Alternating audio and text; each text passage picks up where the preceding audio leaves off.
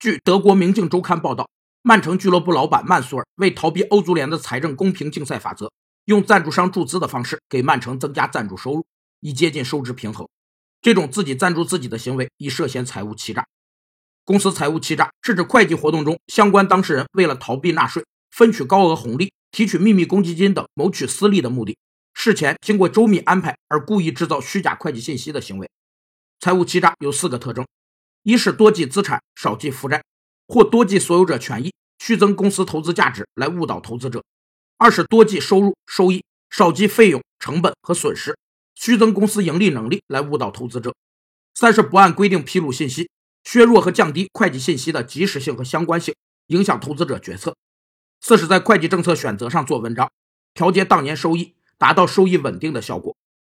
据报道称，如果曼城财务欺诈的证据坐实，其可能遭到英超和欧足联的双重处罚。